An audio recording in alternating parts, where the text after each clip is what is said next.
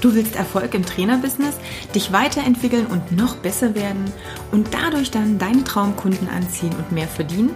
Dann bist du hier genau richtig. Ich bin Katja Kraumann und ich zeige dir, worauf du dich fokussieren solltest und mit welchen Strategien du dein PT-Business aufs nächste Level bringst.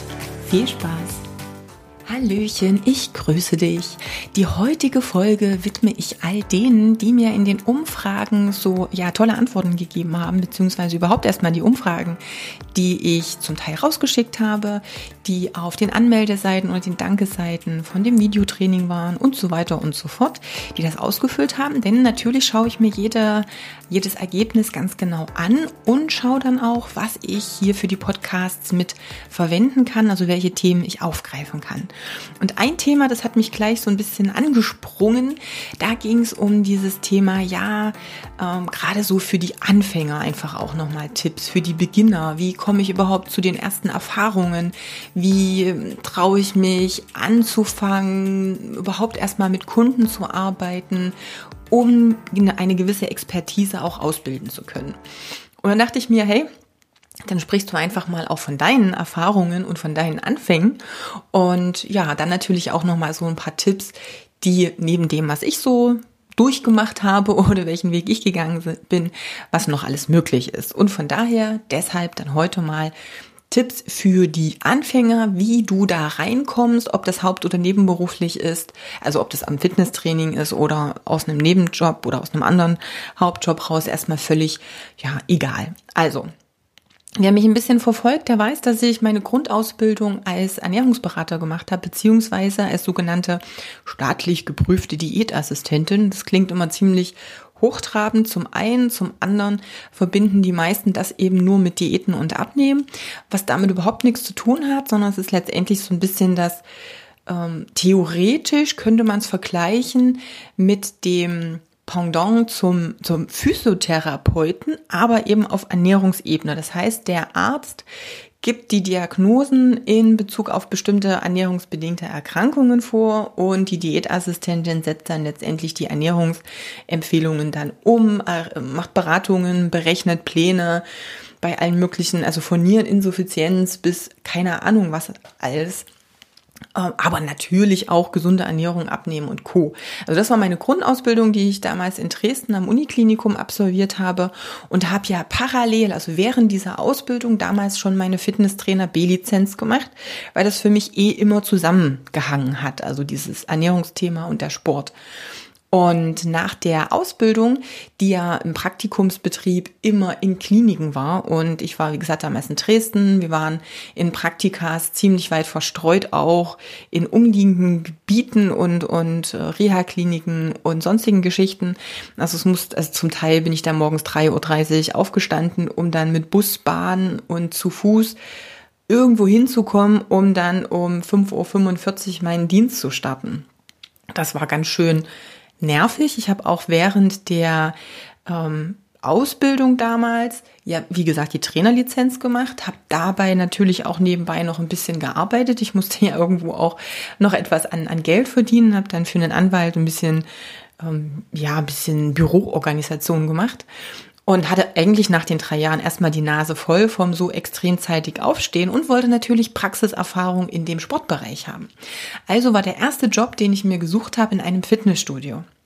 Und dort habe ich auch gleich 40 Stunden angefangen, habe also erstmal gesagt, okay, so für zum Reinkommen einmal richtig Deep Dive, komplett Angestelltenverhältnis und ja, war dann am Ende, ich war auch wirklich die einzige Festangestellte, es war ein Ehepaar, was das Studio geleitet hat, ich war die einzige Festangestellte, ich war von morgens vom Studio aufschließen bis abends Studio zuschließen immer da, habe alles gemacht, also vom Check-in über Solarium sauber machen, zu oder über Trainingspläne schreiben, Einweisungen an den Geräten und Co. Also wirklich alles. Wie gesagt, einzige Angestellte und ja, habe da einfach letztendlich alles gemacht. Was natürlich eine gute, ja, schon auch ein guter Einstieg in dieses Thema war, weil ich damit mit allen Prozessen vertraut war. Und wie gesagt, ich war ja gleich am Kunden dran, da ich ja die Trainingspläne Geräteeinweisung und so weiter ja auch alles gemacht habe. Und ähm, damals war noch, das war jetzt eigentlich so das, wo ich auch nochmal drauf hin wollte. Damals war es für mich so, dass ich gesagt habe, ich werde niemals vor mehreren Leuten stehen. Also dieses Einweisen an Geräten, dieses Trainingsplan erstellen, das war eigentlich das, was ich mir immer vorgestellt habe, weil ich die Jahre vorher schon immer in Studios war, selber äh, trainiert habe. Das war alles supi, aber ich dachte so, ey, ich habe gerne mal Kurse mitgemacht, also so als Teilnehmer so zum Kopf abschalten und einfach mal ein bisschen auspowern, fand ich. Damals kam Spinning auf und solche Sachen, fand ich immer ganz nett mal zum Mitteilnehmen. Aber ich, ich werde niemals eine Vorhopse werden. Das war so mein ja, mein Gedanke. Also ne, ich niemals vor mehreren Leuten und gleich gar nicht irgendwie so, hey, Chaka und solche Sachen. Ja, bis zu dem einen Tag, als die Chefin kam und gesagt hat, du, Katja, ähm, die Step Aerobic Trainerin ist krank, die fällt heute aus, in drei Stunden ist der Kurs, wir haben niemanden anders, du musst den vertreten. Ja, ich erstmal gesagt, ja, na klar, sicher doch. Ja, aber es gab keine andere Möglichkeit. Ähm, ich war in dem Job. Es war am Ende irgendwie, sagte das ist jetzt deine Aufgabe, du musst da jetzt durch. Und ich habe nur gedacht, ach du, scheiße. Gut, ich ähm, habe dann in den drei Stunden versucht, mich irgendwie auf diesen Kurs vorzubereiten. Ich habe ja vorher Kurse mitgemacht, das war so nicht das Ding. Ich hatte so ein bisschen Ahnung von der ganzen Materie, aber ich habe nur niemals vor einer Gruppe gestanden, geschweige denn selber irgendwie einen Kurs angeleitet. Ich bin dann rein, gut, die Leute kannte ich, die waren ja auch alle ganz nett, die waren ja jetzt nicht komplett neu, die kannte ich ja eben durch das Studio. Und ich habe angefangen, diesen Kurs zu geben. Und ich glaube, nach zehn, zwölf Minuten äh, wo es dann so dann irgendwie in irgendeine Choreografie ging und mein Kopf mir einfach komplett den Strich durch die Rechnung gemacht hat und ich wirklich einmal richtig raus war. Ich aber nur da stand und dachte so, scheiße, was kommt jetzt als nächstes? Und ich die Leute angeguckt habe und alle mich mit großen Augen angeschaut haben, weil sie gewartet haben, dass jetzt irgendwas kommt, bin ich einfach nur rausgerannt, habe die Tür hinter mir zugeschlagen, bin auf die Toilette, habe mich im Klo eingeschlossen, hab, war wutig auf mich selber, war wutig auf die Chefin, weil ich das machen musste. Gesagt, ich wollte das nicht, ich kann das nicht. Ich habe sowieso schon immer gesagt, ich kann das nicht. Ich habe geheult. Ich habe gesagt, nie wieder in meinem ganzen Leben werde ich mich vor eine Gruppe stellen oder einen Kurs machen. Ich hatte sowas von wirklich die Schnauze voll. Der Tag war für mich gelaufen. Ich hatte abgeschlossen mit dieser ganzen Geschichte. Und es war wirklich eine echt bescheidene Erfahrung damals. Also ich hatte echt die Nase voll. Das war so der erste Kontakt mit einem Gruppenkurs. Wer mich vielleicht dann schon später so ein bisschen kennt oder so mitgekriegt hat, was ich alles so gemacht habe oder von früher mal so den Lebenslauf noch kannte, der weiß, dass ich dann ein paar Jahre später ähm, für den LSB für die Trainer die Ausbildungen im Bereich äh, Musiklehre, Gymnastik, Tanz, Step Aerobic geleitet habe. Das heißt, ich habe von, ich werde mich niemals vor eine Gruppe stellen und irgendwie einen Kurs geben oder irgendwie vor Leuten rumhopsen, bis hin zu, ich bilde andere Trainer aus, das zu machen, weil ich einfach in der Zwischenzeit totalen Spaß dran gefunden habe, war der, der Sprung wirklich ein riesiger. Und das erste Learning für dich, also in dem Sinne, es gibt Dinge, von denen du dir nicht vorstellen kannst, dass sie dir A jemals Spaß machen, B, dass du überhaupt fähig bist, die zu machen und C, dass du das so lernen kannst, dass du so gut da drin wirst, dass du auch anderen diese Erfahrung weitergeben kannst. Und um das zu erfahren, musst du diesen Sprung ins kalte Wasser machen, von denen ja auch jeder spricht und das, was wir immer hören. Aber was so verdammt unangenehm ist, wo wir gerne selber sagen, nee, ich weiß, das ist nichts für mich, weil das bisher noch nicht so war und deshalb gibt es da auch keinen Weg rein. Inzwischen weißt du, ich habe kein Problem vor Leuten zu sprechen, ich habe kein Problem Videos zu machen, ich quatsche dich hier im Podcast voll. Ähm, es ist überhaupt kein Ding. Ich habe kein Problem, einen Vortrag vor 300 Leuten zu machen. Auch das ist überhaupt kein Ding mehr. Und damals war ich nicht in der Lage, vor mehr als vielleicht einem Pärchen im Studio, was ich in die Geräte einweise, zu sprechen. Also der Sprung ist möglich und es ist letztendlich einfach nur dieses erstmal einfach machen. Also das schon mal das aller, allererste. Wie bin ich dann dahin gekommen, dass ich irgendwann mal so gut drin geworden bin, dass ich andere auch ausgebildet habe? Ja, ich habe es dann einfach gemacht. Aus irgendeinem Grund, und ich weiß gar nicht mehr, wie das ging, weil es war nicht ganz so einschneidend wie dieses erste Erlebnis, habe ich dann einfach doch mehr in diesen Kursbereich mit reingeschnuppert, habe natürlich auch Seminare und Ausbildungen in dem Bereich besucht. Auch hier weiß ich noch meine Step Aerobic Prüfung damals, SAFs Beta habe ich das äh, damals noch gemacht. Da hatte ich auch noch mal so ein Blackout. Ich war komplett auf dem falschen Takt und habe das durchgezogen, weil ich in dem Augenblick nicht wusste, wie ich da wieder rum konnte, weil einfach mein Kopf ausgeschaltet hat. Also weil ich einfach dieses Lampenfieber noch in diesem Moment hatte. Ähm, aber das hat nichts damit zu tun, dass du nicht fähig bist, auch wenn solche Situationen da sind. Ne, wir haben dann einfach nochmal angefangen und danach war alles super und hat, ist geflutscht. Aber am Ende ist es Übung macht den Meister. Okay, wie kriegst du Übung, wenn du nicht jetzt in einem festen angestellten Job in einem Studio bist? Dann äh, schau, dass du vielleicht stundenweise in einem Studio arbeiten kannst. Das ist nicht das Problem. Ja, es ist ein Lehrgeld und es ist ähm, eine Schule, die vielleicht nicht ganz easy ist, denn es gibt wenig Geld meistens. Ähm, und klar, du wirst vielleicht am Anfang nicht gerade die total ähm, ja, schwierigsten Aufgaben bekommen, denn du musst ja erstmal reinwachsen. Aber schau, ob du vielleicht ein Praktikum machen kannst. Und Praktikum heißt jetzt nicht, wenn du vielleicht noch fest angestellt bist, dass du jetzt da zwei Monate, 40 Stunden irgendwo mitlaufen musst. Aber zu sagen, hey, ich habe so und so viele Stunden in der Woche, da würde ich gern irgendwo reinschnuppern. Ich würde mich gern zur Verfügung stellen, mitzulaufen, vielleicht ein paar Dinge abzunehmen, dass ich natürlich nicht mehr Arbeit demjenigen gebe oder mache, von dem ich jetzt ja Infos und, und Know-how haben möchte. Es gibt viele, viele Wege, wenn du für dich eine Lösung suchst. Und auch hier, nimm das Zepter in die Hand und schau, was ist bei dir in der Umgebung möglich? Wo kannst du reinschnuppern? Wo kannst du stundenweise irgendwas machen? Wen kannst du um Hilfe fragen? Was ist so das, wo du sagst, das würde mir liegen, von dem möchte ich gern lernen, was ist dafür notwendig? Und damit, da musst du logischerweise auch erstmal vorinvestieren. Es ist wie ein Studium machen oder wie eine Ausbildung absolvieren. Auch da ist es so, wenn ich ein Studium beginne, bekomme ich weder Geld dafür, noch, ähm, weiß ich nicht, wird mir das gleich von Anfang an mega toll Spaß machen. Ich muss erst mal lernen. Das ist so.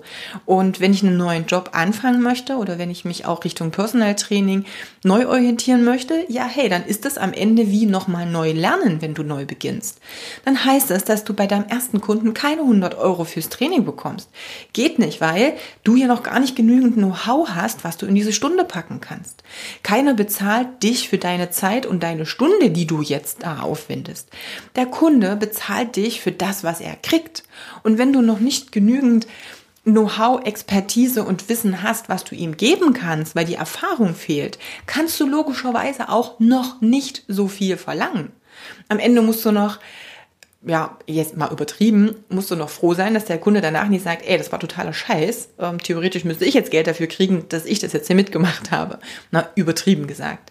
Also schau wirklich, mit wem kannst du arbeiten. Du hast sicherlich Freunde, Bekannte, ähm, wo du auch sagen kannst, hey, ich biete dir jetzt mal für vier Wochen dieses und jenes Training an. Ich möchte einen Trainingsplan schreiben. Das wäre cool, wenn du das so und so durchturnst. Ich möchte sehen, was du für Fortschritte machst. Lass uns da zusammen trainieren oder ähnliche Dinge. Also es gibt verschiedene Möglichkeiten, wie du erstmal Richtung Praxis reinkommst. Und Übung macht den Meister.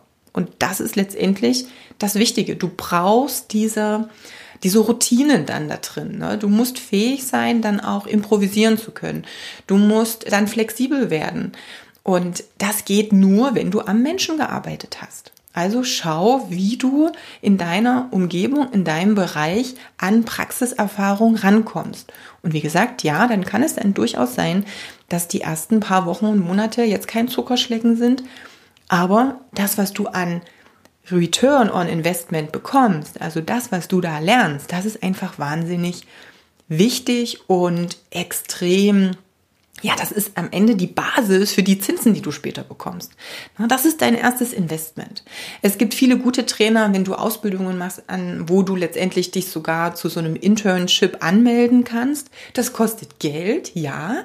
Aber die Trainer, die das anbieten, die sind dann wirklich auch echt hochgradig ähm, ja, Spitze in ihrem Gebiet. Also das, was du da lernst, das ist tiefer als jede Ausbildung und Praktikum und Nebenjob zusammen.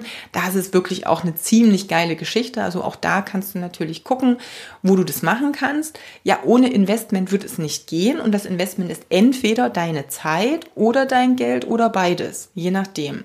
Aber irgendwo musst du erstmal was geben, um was bekommen zu können. Das ist letztendlich überall so. Wie gesagt, das ist wie wenn du eine neue Ausbildung, neues Studium oder was auch immer machst. Also auch hier schau einfach, was für dich möglich ist und suche nach Lösungen, nicht nach Problemen oder nach hm, das und das weiß ich noch nicht, wie das so richtig gehen kann. Schau einfach, was in deiner Umgebung ist möglich. Ich habe auch das Interview mit äh, Christoph Oeller gemacht. Vielleicht hast du das gehört. Falls nicht, hör da unbedingt noch mal rein. Hier erklärt er auch, wie er das gemacht hat. Ne? Er hat es da genauso gemacht. Normaler Angestellten 40-Stunden-Job, Trainerausbildung on top, einfach so nebenbei am Ende gemacht. Und die Praxiserfahrung hat er sich über einen 450-Euro-Job dann noch geholt in einem Studio. Und also dann so ein bisschen drin war in der Routine und wusste, ah, okay, so und so funktioniert's, da und damit kann ich gut arbeiten, dann hat er letztendlich den Job aufgegeben und hat dann auch eigene Trainings gemacht. Also auch hier, hör da gern nochmal rein, falls du das noch nicht hast. Ansonsten hast du diese Info ja schon. Schau also, was für dich da, ja, möglich ist in deiner Umgebung. Gut, das soll es für heute erstmal gewesen sein cool, wenn du noch Fragen hast, wenn du Tipps hast, wenn du Erfahrungen hast. Also wenn du sagst, hey, das und das, so habe ich das gemacht. Kommentiere super gern unter den Facebook-Beitrag, falls du jetzt die Podcast-Folge auf Facebook siehst. Schreib mir gern eine Nachricht, kontakt.katjakraumann.com, falls du so irgendwie gerade über die Podcast-App hörst und du sagst, Mensch, dazu habe ich auch noch Erfahrungen, denn dann kann ich das gerne auch mitteilen und natürlich auch vorlesen für die anderen Zuhörer, wenn das dann wichtige Informationen sind, die allen auch was nützen kann. Also auch hier nochmal das Plädoyer, unterstützt euch gegenseitig. Wir ich weiß, dass es schwierig ist, sobald wir noch zu wenig Kunden haben als Trainer, dann ist automatisch so dieser Überlebensmechanismus und dieses, mm, ich behalte Informationen lieber für mich und schaue, wie ich damit erstmal auf den grünen Zweig komme, bevor ich das teile. Aber auch hier können wir wieder oder müssen wir wieder in Vorkasse und Vorleistung gehen. Teilt die Informationen, helft euch gegenseitig, davon profitiert die gesamte Branche. Je besser der Ruf aller Personal Trainer ist, desto besser kommt das beim Kunden an. Und je besser ausgebildet, je besseres Know-how, je besseres Wording und alles, was damit zusammenhängt, der Personal Trainer nach außen trägt, desto leichter ist es für den Kunden zu erkennen, wo eine Qualität dahinter steckt. Und das können wir nicht allein schaffen, das können wir nur schaffen, wenn die Trainer auch untereinander sich wirklich mithelfen und oh, das war mein wichtigstes Learning auch in meinem letzten Jahr, was ich in den Coaching-Programmen von mir gelernt habe von den Trainern. Das war eine super Geschichte. Ähm, du weißt, dass ich immer wieder sage, wenn du Experte auf deinem Gebiet bist, dann hast du auch nicht diese Konkurrenz, weil ja jeder besonders ist und jeder eine ganz besondere Zielgruppe hat und eben auch etwas, was er ganz besonders gut kann und dafür eben andere Bereiche, die er nicht so gut kann. Und das habe ich wunderbar und super schön in dem Online-Coaching-Programm gesehen, dass die Trainer verstanden haben, während dieser Arbeit an ihrem eigenen Business, während der Erarbeitung des Traumkunden, der Nische, des speziellen eigenen Angebotes, da ist so viel erstmal wirklich bis ins tiefste Innere klar geworden, dass es diese Konkurrenz wirklich nicht gibt. Und das war mega schön anzusehen. Also das war für mich nochmal so diese Bestätigung, dieses, es ist geil, wenn dann, wenn du merkst bei den Teilnehmern, jetzt ist das so tief drin, dass die echt auch aus tiefer, tiefem Inneren sagen, jetzt verstehe ich erstmal, wie das gemeint ist mit diesem, es gibt keine Konkurrenz. Es ist so geil dann zu sehen, dass jeder den einen speziellen Traumkunden hat und wie er sich unterscheidet von meinem Traumkunden und damit automatisch dieses Konkurrenzdenken quasi sich in Luft auflöst von ganz alleine. Also das ist nochmal so für mich auch eine wunderbare Erfahrung gewesen, das nochmal so in der Praxis zu erleben. So, jetzt aber wirklich gut. Ich wünsche dir einen wunder, wunderbaren Tag. Wie gesagt, ich freue mich auf deine Nachrichten, auf dein Feedback und dann hören und sehen wir uns bald wieder. Tschüss.